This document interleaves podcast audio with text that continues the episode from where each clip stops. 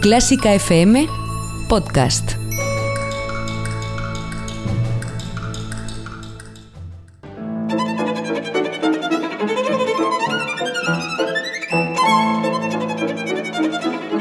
Hoy toca con Carlos Iribarren.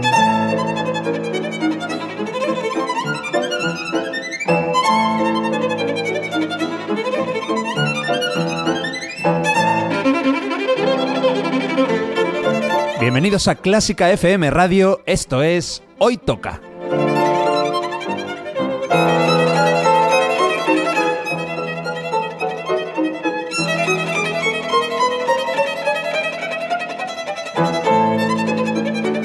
Vamos a escuchar música de calidad, de primera categoría. Algunas piezas son conocidas, otras no tanto, pero todas tienen algo en común. A mí me encantan. Espero que disfrutéis escuchándolo tanto como nosotros haciéndolo. Y por cierto, podéis y debéis seguirnos en Twitter, en Facebook y en Instagram. Esto es Clásica FM Radio.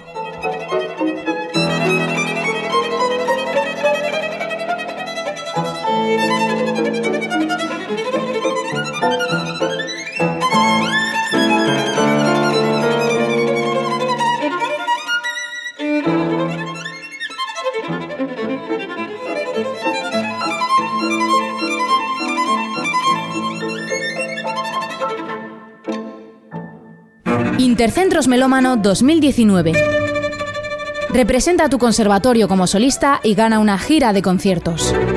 Abierto el plazo de participación para grado superior hasta el 15 de noviembre.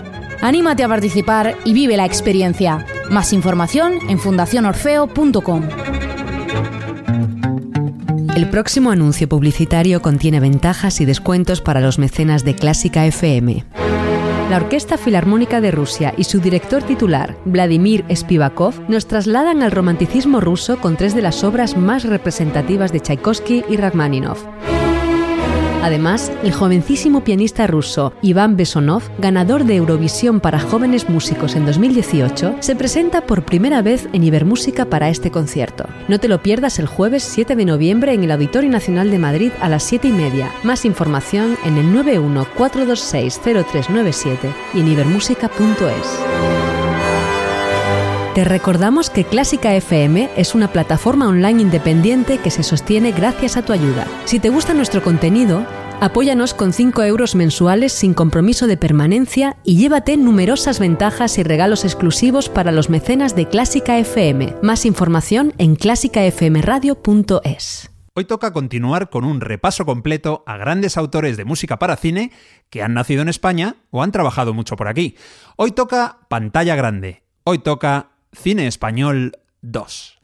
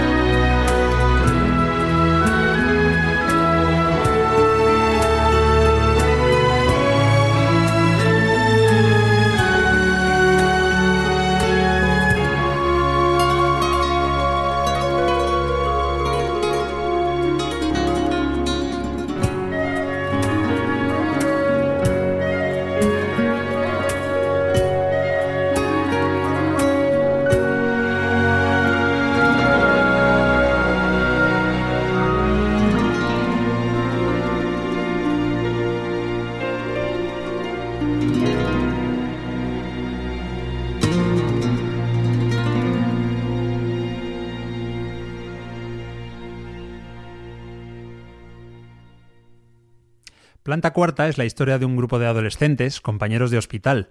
Desde luego no es una historia fácil, pero los toques de humor del guion y una música optimista, como este fragmento de su banda sonora, titulado Un pacto de vida, pues consiguen sacar muchas sonrisas al espectador.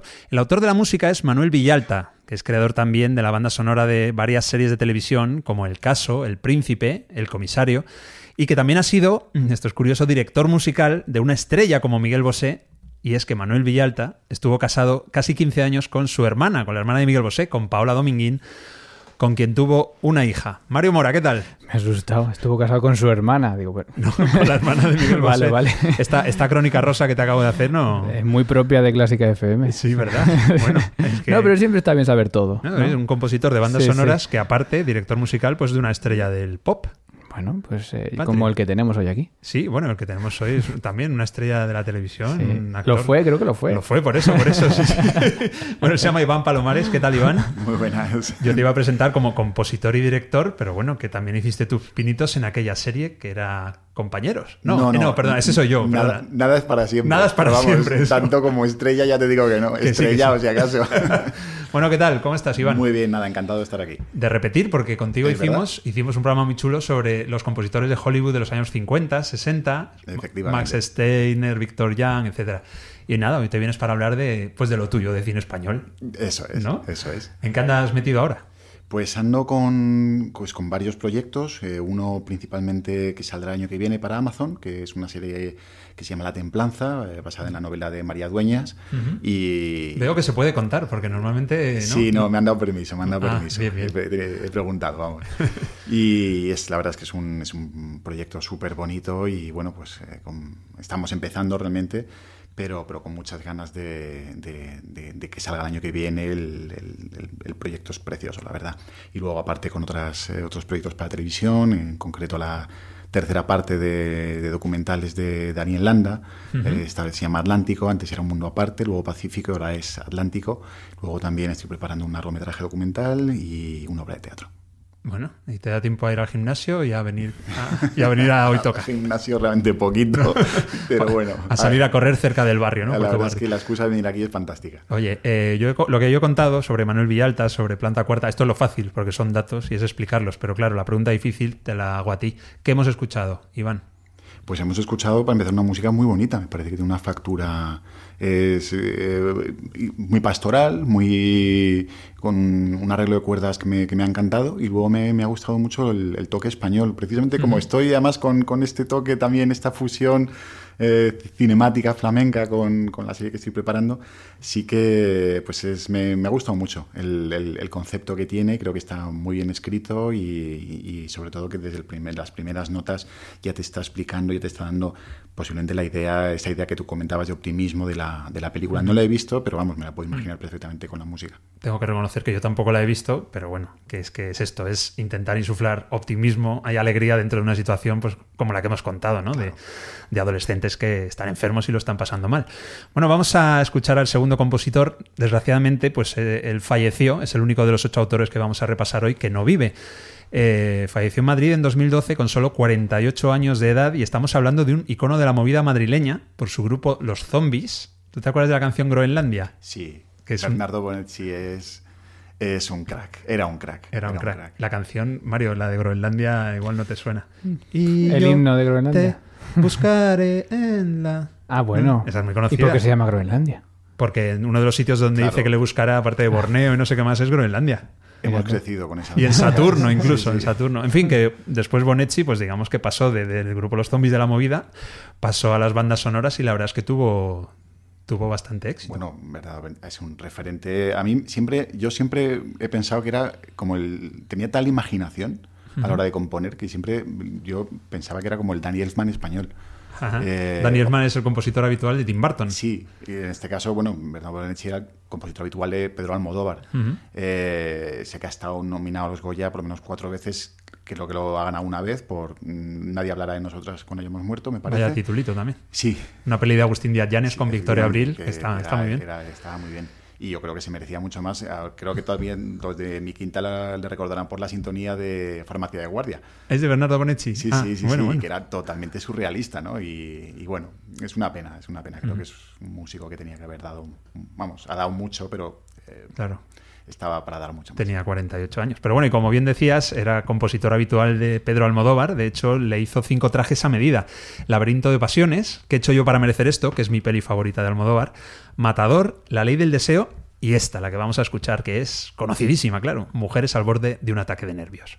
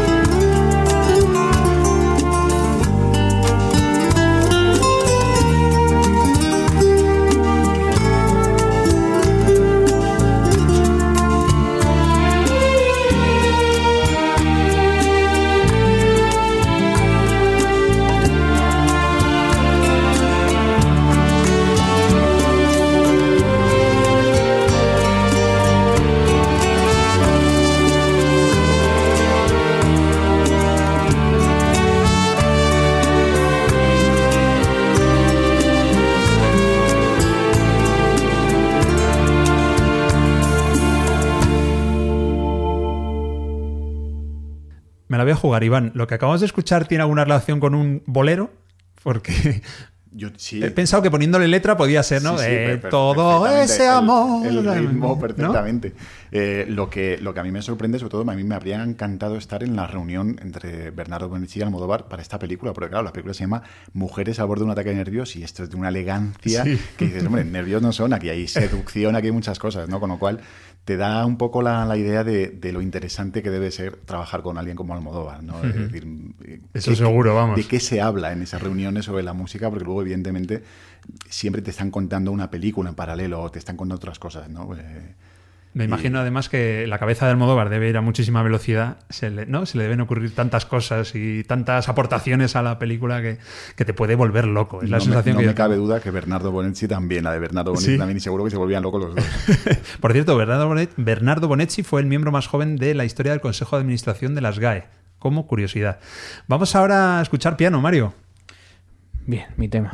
Mira, sale el profesor de piano aquí que parece que se ha puesto el- Adelante. el, frac. Adelante, comience usted, por favor.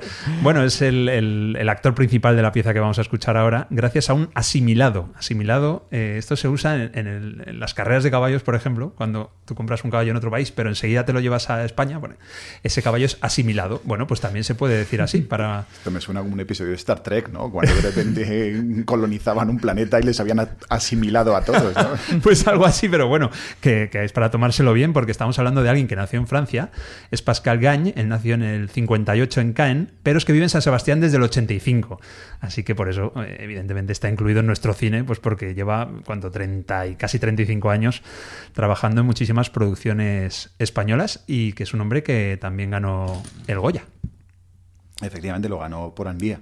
Y muy bien merecido, mm, estuvo nominado también en otras ocasiones y, hombre, Pascal es una referencia también de- del cine español y, y- y, hombre, no solo ha hecho cine en España, sino que también en, en cine europeo. Sí, claro. Andía es la historia de un gigante que yo todavía, la verdad es que no la he visto. Es La que- película es fantástica. Sí, Sí. es buena, ¿no? Sí, Tiene sí. muy buena pinta, desde luego. También compuso la banda sonora de Piedras, de Loreac, que significa flores en euskera, el olivo. Y su música, por lo menos esta pieza que vamos a escuchar ahora de la peli Gordos, atención, a mí me recuerda mucho a la música de Jan Tiersen, este francés, el compositor de Amélie, por ejemplo, que me lleva mucho a, pues, al finales del siglo XX, a los 80, 90, a, a, lo que era la New Age de entonces. Vamos a escuchar Gordos, esta pieza de, de la película Gordos de Pascal Gagne, y lo comentamos.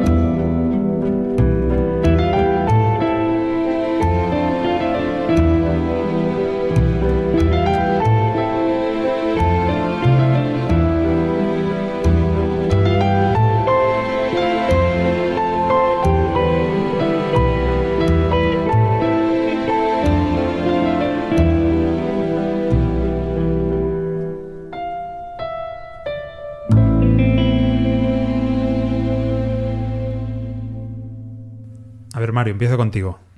¿Te gusta este piano? Que se Sí, sale de, lo, de, tu, de tu Brahms y tu Beethoven. Tienes razón que suena muy a Jan Tiersen, ¿no? Eh, Ah, bueno, bueno. No, no, es verdad.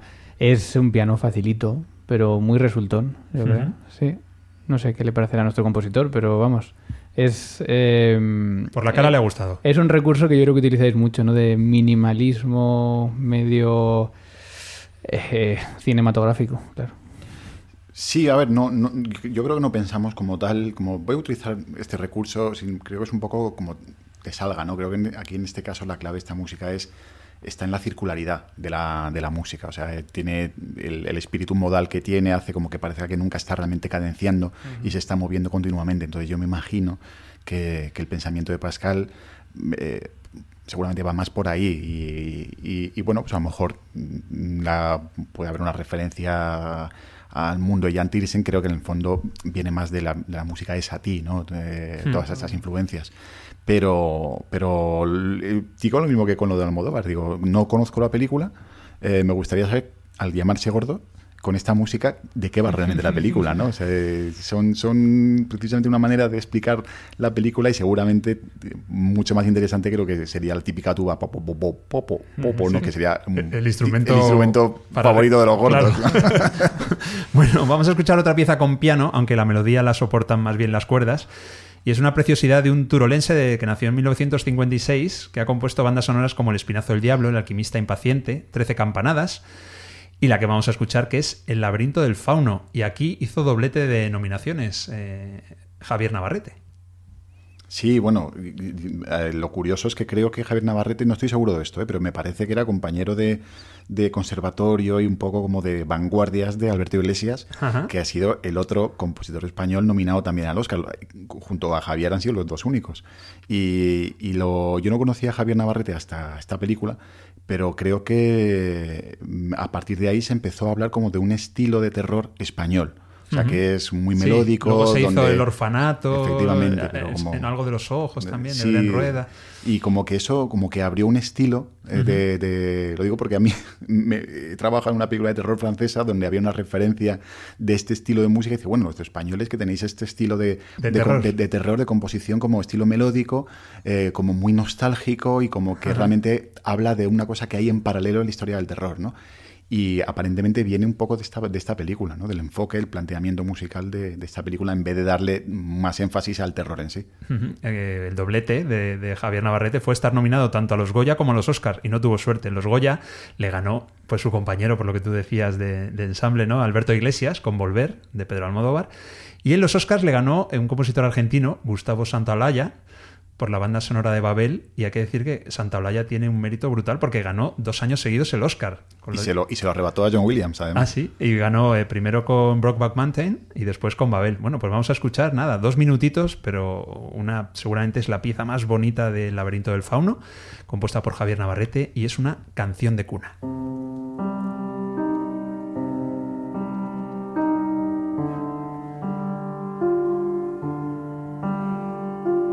Oh.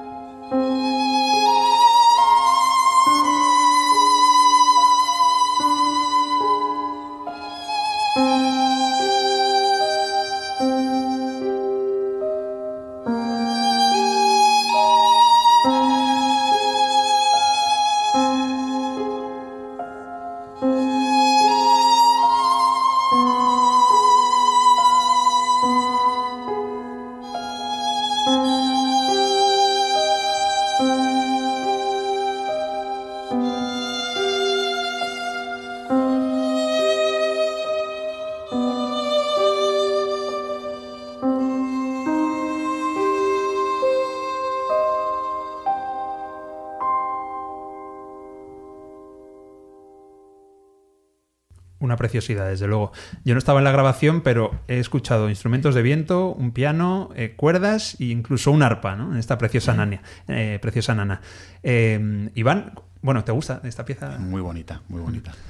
Y te iba a decir, cuando se graba una banda sonora, ¿se graba siempre con todos los músicos juntos? Yo la única grabación que he visto, desde luego estaba ahí toda la orquesta. O algunas veces se graban por partes. Sí, a veces se graban por partes, depende también del compositor y sobre todo depende del presupuesto. Yo prefiero siempre grabar en conjunto, porque creo que hay, hay un empaste que entre los músicos y una comunicación que si no la tienes hay que fabricarla de otra manera. Pero sí que es verdad que para las, eh, favorecer la mezcla a menudo se graban secciones por separado. Si tienes más pasta es cuando se puede grabar por separado, ¿no? Sí, Lógicamente. Sí, que es verdad que bueno, las grabaciones en música de cine engañan mucho y sobre todo mm, eh, para poder utilizarlas bien en una mezcla de cine tienes que tener a veces elementos por separado para poder subir o bajar. Y a veces al grabar todos juntos no te permite el, este tipo de, de- de detalle, ¿no? Y hay veces que o, o bajas, digamos, toda la sección, entonces dejas de oír al violín solista o lo grabas por separado. Entonces aquí me imagino que habrá cosas que se, han se habrán grabado por separado.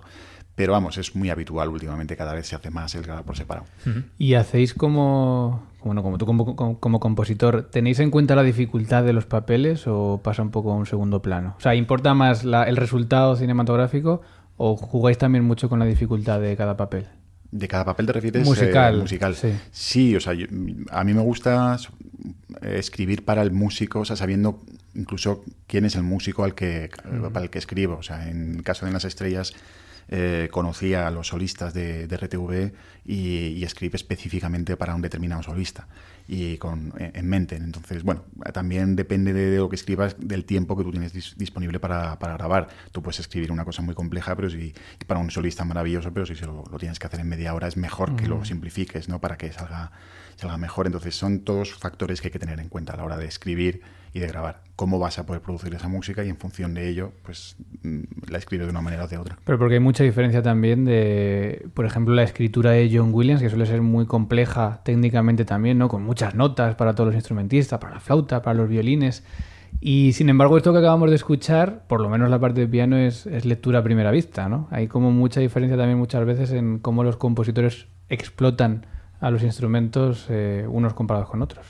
Sí, creo también son un poco escuelas y conceptos distintos. John Williams eh, tiene un concepto sinfónico mm, casi un poco a- en- de una era, de una época que creo que ya se está, se está acabando.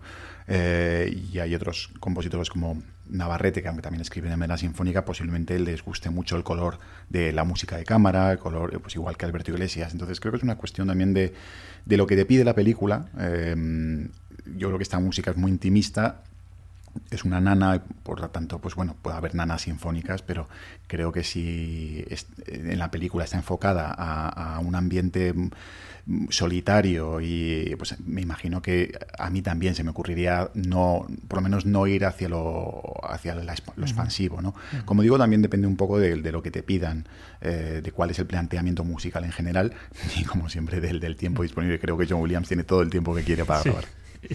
Oye, a finales de los 50 nacieron grandes compositores para bandas sonoras, porque Pascal Gañez del 58, eh, Javier Navarrete del 56 y Jesús Saiz Alcántara, más conocido como Suso Saiz, es del 57. Es un gaditano todoterreno, porque por ejemplo estuvo en dos bandas importantes de nuestro pop rock, eh, Los Piratas y Esclarecidos.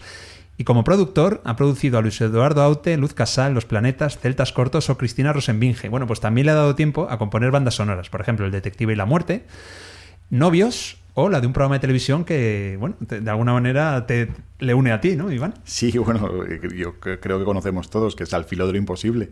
Que Claro, a mí me une escalada al Himalaya y todo aquello, ¿no? Efectivamente. A mí me, me- me- me viene cercano porque, claro, como yo también hago música de documentales, también de aventuras y de un poco de hazañas, pues eh, me, siento reflejado. Lo que vamos a escuchar ahora es de una comedia, aunque la pieza no lo parece, pero es una comedia que se llama El Milagro de Petinto y creo que tú eres uno de esos fans que, que- hay por todos película. lugares. ¿no? Es, es maravillosa, es una película, vamos, mm, obligatoria. Un humor surrealista que yo creo que la acerca Amanece que no es poco. Son diferentes estilos, pero son así para reírte de cosas. Totalmente, cosas- de la vida de sí. uno mismo, o sea, es, es creo que es una referencia eh, del, del humor español y de- del cine español, de, la comedia, vamos. La peli de Javier Fesser, pues vamos a escuchar cómo compuso Suso Saiz, pues el tema principal del Milagro de Petinto.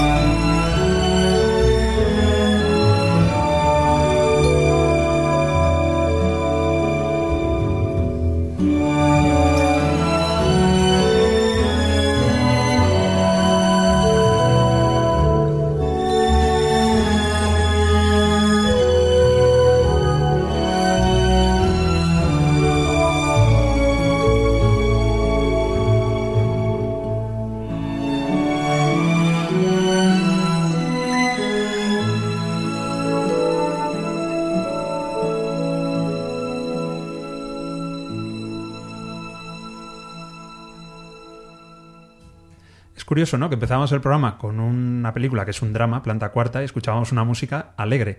Y acabamos de escuchar la música de una comedia, 100%, que es El Milagro de Petinto, y sin embargo el tema es, vamos, tira bastante a lo sensible, ¿no? Que que bueno, que nos puedes contar de, lo que acabamos de escuchar. Pues efectivamente, eh, cuando uno piensa en Petinto, piensa en, el surrealismo y creo que en esa canción que sale, que es el arreglo de Tengo una vaca lechera, que ah, es creo que una de las escenas más espectaculares del cine español. Pero, pero claro, este tema mm, lo que te demuestra es que al final hay, un, hay una historia muy nostálgica y muy, muy cercana, ¿no? que es eh, de, toda esta historia como de cuento y precisamente lo bonito de esta, de esta música y de la música de cine es que a veces, aunque sea una comedia y que sea surrealismo, el tema principal te lleva por otro lado. Y aquí lo que te está contando es que en el fondo es una historia eh, de amor, prácticamente, ¿no? Y, donde evidentemente pues hay cabida, ¿no? Hay cabida al surrealismo y a la locura, pero luego, claro, el regustillo que se te queda es precisamente esto tan bonito. Bueno, vamos a escuchar ahora a un hombre que tiene eh, dos vertientes también. En este caso, él tiene su obra clásica, como tú, Iván, que también compones... Mm. Eh, clásica y bandas sonoras. Eh, él se llama Ángel Illarramendi, él nació en un sitio precioso, en Zarauz, en 1958, aunque vive cerca de Ondarribia, es otro sitio maravilloso también en Guipúzcoa. Y él tiene pues muchísimas bandas sonoras, por ejemplo, de, cine argentino, ¿tiene alguna? Sí, ha hecho em, Luna de Avellaneda, El hijo de la novia, no, es un, es un, referente. Y luego ha trabajado también con Gracia Querejeta, que, por ejemplo, sé que ha hecho siete mesas de billar francés y me decías que tienes una anécdota con el último, viaje, de Robert Ryland. Sí, me acuerdo que fui, fui con un amigo a, verlo al cine y es que empieza con un traveling y se oye el tema principal.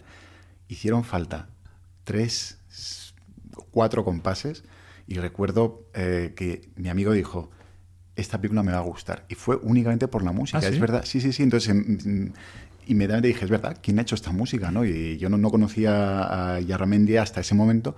Y es verdad que te sugería la música, que la película iba a ser una, una pasada. ¿no? Es como, un, como una música, una buena música te puede ya prácticamente predisponer, ¿no? Es, es, maravilloso. Qué bueno. ¿Y, os gustó la película? Sí, sí. Ahora dices, bueno, menudo bodrio. No, no, no. Creo falsas expectativas. El cine que me gusta mucho. Muy bien, muy bien. Bueno, lo que vamos a escuchar para mí es una auténtica maravilla. Es la única pieza cantada de todo el programa. Eh, es en euskera el título, es Sure Barnean, y creo que significa en tu interior, es lo que yo he deducido tras varias investigaciones. Y corresponde a una película muy dura, porque está basada en un hecho real, en el que bueno, la violencia, la venganza están ahí a flor de piel y realmente la peli es dura, pero bueno, la música, ya a ver si os gusta porque es maravillosa, compuesta por Ángel y Arramendi para la película Joyes.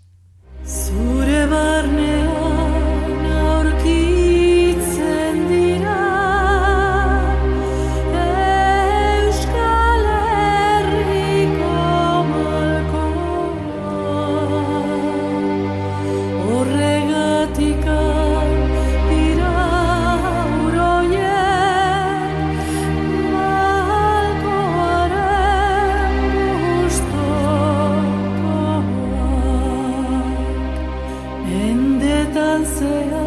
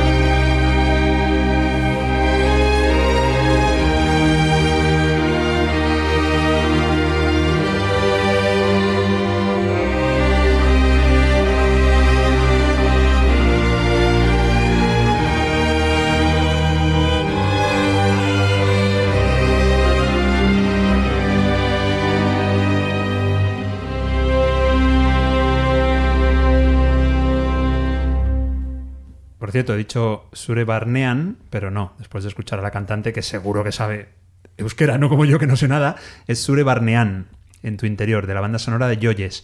Habiendo nacido en Zarauz y viviendo cerca de Ondarribia, eh, Iván, yo me imagino que Ángel Yarramendi lo tiene más fácil para componer pues esta maravilla que acabamos de escuchar, que suena tan vasca, ¿no? Con una playa como Zarauz, vamos, eh, la inspiración tiene que ser inmediata, creo que es la playa más bonita que he visto en mi vida. Ah, sí, con el restaurante de Arguiñano, por cierto, allí. Ah, mira, bueno. ¿Sí? Bueno, yo me quedé con la... Con, tengo una foto magnífica en Zarauz, nunca había visto una playa así. Bueno, lo del restaurante lo digo porque es el único restaurante de, cocinero conocido donde se puede ir a comer sin dejarte eh, el, sueldo del mes. ¿eh? Bien saberlo, bien Es bastante asequible. Bueno, que precioso, ¿no? es maravillosa esta música, bonita. Y os recomiendo la película también, aunque ya os digo que es, dura, pero Joyes es un peliculón.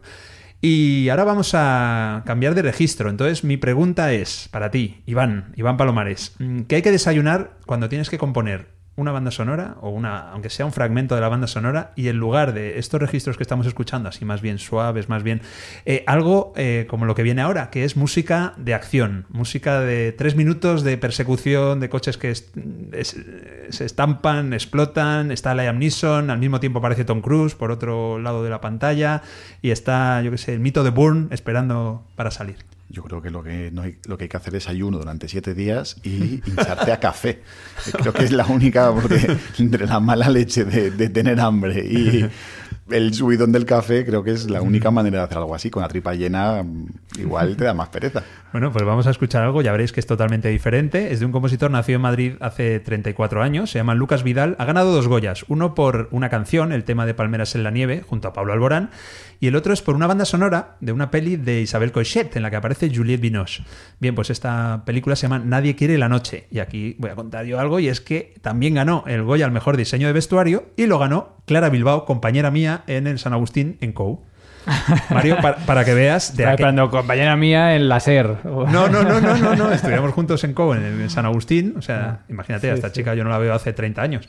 Pero, fíjate, ella está ahí ganando premios Goya al diseño de vestuario, que creo que incluso ha ganado ya dos, y yo estoy aquí en clase. pues en el Agustín o sea, se ha ido muy bien, ¿no? A los de San Agustín. Hay Clara Bilbao trabajó en las estrellas también, de diseño de vestuario. Ah, sí. Toma ya. se ha cerrado el círculo. y, de hecho, y de hecho ganó también, eh, ganamos en los premios del audiovisual valenciano ganamos, eh, Clara, eh, o sea, ganó diseño de vestuario y música. Claro, En las estrellas es una película a la que tú le has puesto banda sonora y que casualmente Está es, Clara también, es claro. la última, es la última que va a sonar en el programa de hoy. Pues nada, vamos a escuchar una música totalmente diferente. Eh, de hecho, el tema se llama Montaje de los preparativos y yo creo que aquí lo que está pasando es que están preparando un secuestro, porque la peli, eh, titulada El caso Heineken, narra un secuestro. Esto es un caso real, sucedió en el 83 había un magnate holandés que os suena a todos, se llamaba Alfred y se apellidaba Heineken, sí, el de las cervezas. Bueno, pues eh, un, un grupo de tipos secuestraron a este Heineken y a su chofer. Pero bueno, para que no la veáis, porque me apetece haceros un spoiler, al final fueron liberados por la policía.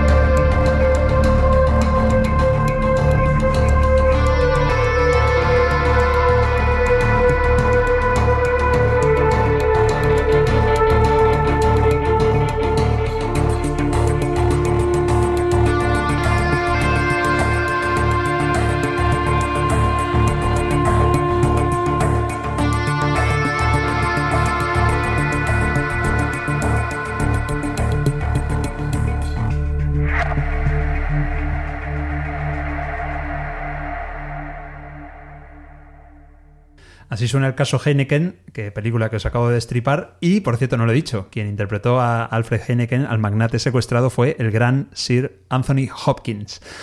Iván, que llevamos siete piezas y nos queda la octava, y nos vamos a despedir. Muy bien. Muy bien. Pensaba que ibas a decir qué pena, jo, qué lástima. No, dice muy bien porque sabe que lo que queda es muy, muy, muy, muy bueno. Iván Palomares, ¿qué sabemos del próximo compositor? Iván Palomares. Pues. ¿Sabes algo, ¿sabes algo de él? ¿Dónde se ha metido? algo, algo me suena, creo que es vecino mío. Venga, te voy, a, te voy a poner la pregunta más fácil. Vamos a escuchar una de las piezas de tu banda sonora en las estrellas y concretamente yo después de escucharla me quedé con esta. Es la que más me gusta, me parece una maravilla. Se llama Créditos Finales. Vamos, que suena según van saliendo los nombres de todos. ¿Qué, qué es esta pieza? ¿Por qué, Pues esta por qué es pieza así? resume un poco el hacia dónde va la película. Es una película que. ¿Hacia dónde ha ido? Sí, no, bueno, hacia dónde ha ido. No, pero me refiero que la película juega un poco a ir hacia el final. El este es el tema principal, pero solo se oye en los créditos. Y el resto solo se oye en la película mm, por retazos, por, eh, pero aposta, ¿no? Porque, eh, digamos, la, la película te va descubriendo una historia en paralelo que, que como digo, realmente solo eh, como dice el director, la película empieza realmente al final. Zoe Berriatúa, ¿verdad? Sí, efectivamente. Eh, y entonces, pues bueno, lo planteamos así, un poco como al revés, y, y- y dejar que la música eh, se abriera emocionalmente realmente en ese momento final, ¿no? Para, bueno, pues fue un poco un experimento a ver qué, qué ocurría y, y sí que es cierto que, bueno, me- invita, por lo menos cuando acaba la película, invita a, a- a- a ver los créditos, ¿no? O, o- a ver, eh, anda, esto parece que es casi, casi como otra película o eh, es algo que te sugiere durante la película, pero realmente te crea la expectativa solo en, en estos créditos. Entonces, Bueno, lo planteamos casi como un poco experimento, a ver si, o sea, en, en mi, en mi psique, digamos, lo que te cuenta estos créditos es realmente lo que les pasa a los personajes, como si todo esto fuera el recuerdo de los personajes y la película fuera un recuerdo y de los personajes eh, tiempo después, ¿no? Y entonces esta, esta, esta, estos créditos finales son los recuerdos en el momento presente y la película hubiera sido casi como las memorias. Como es la última pieza y después de escucharla ya no vamos a comentar nada, yo lo digo ya, es una auténtica maravilla, Mario. La, la música de créditos finales la componéis sabiendo que la gente ya se está levantando y ya está así un poco de fondo o queréis la- el 100% de atención también? No, sabemos eh, que evidentemente son cosas que no podemos controlar. Yo quería contar, y el director también, queríamos contar una historia. Claro, si la película empezaba al final, te- había una historia que contar, ¿no? Y, este planteamiento de que realmente este sonido, esto que se cuenta y emocionalmente el resto de la, música no tiene nada que ver. O, o se puede intuir, pero nunca llega a explayarse como, como en, este, en este caso. Es una música que creo que es más madura que lo que sale en el resto de la película y precisamente hace hincapié en esta especie como de crecimiento forzado que tienen los personajes en, en la película. Por lo tanto, sí que pensamos, digo, bueno, ojalá se quieran quedar a escuchar, pero bueno, si no se quedan no pasa nada. ¿Tú te sueles quedar, Carlos? Eh, a mí me gustaría, normalmente me quedo. El problema, por ejemplo, en televisión es que la cortan directamente. a menos que sea una plataforma de estas, pero en la- las generalistas, vamos, te cortan los títulos y a mí eso siempre me ha enfadado mucho. Yo en el cine me suelo quedar hasta que aparece el compositor.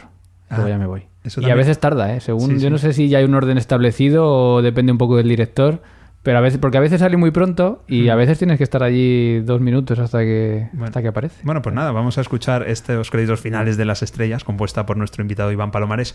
Iván, mil gracias y repetiremos, ¿no? Ha sido un placer, por supuesto, todas las veces que queráis. Venga, a ver si un día hablamos de Morricone, por ejemplo, se me ocurre. ejemplo, Así a fantástico. bote pronto. Mario, Hasta el próximo, Carlos. mu- Gracias. muchas gracias porque todas las preguntas que has hecho hoy, todo lo que le has dicho a Iván, lo he entendido.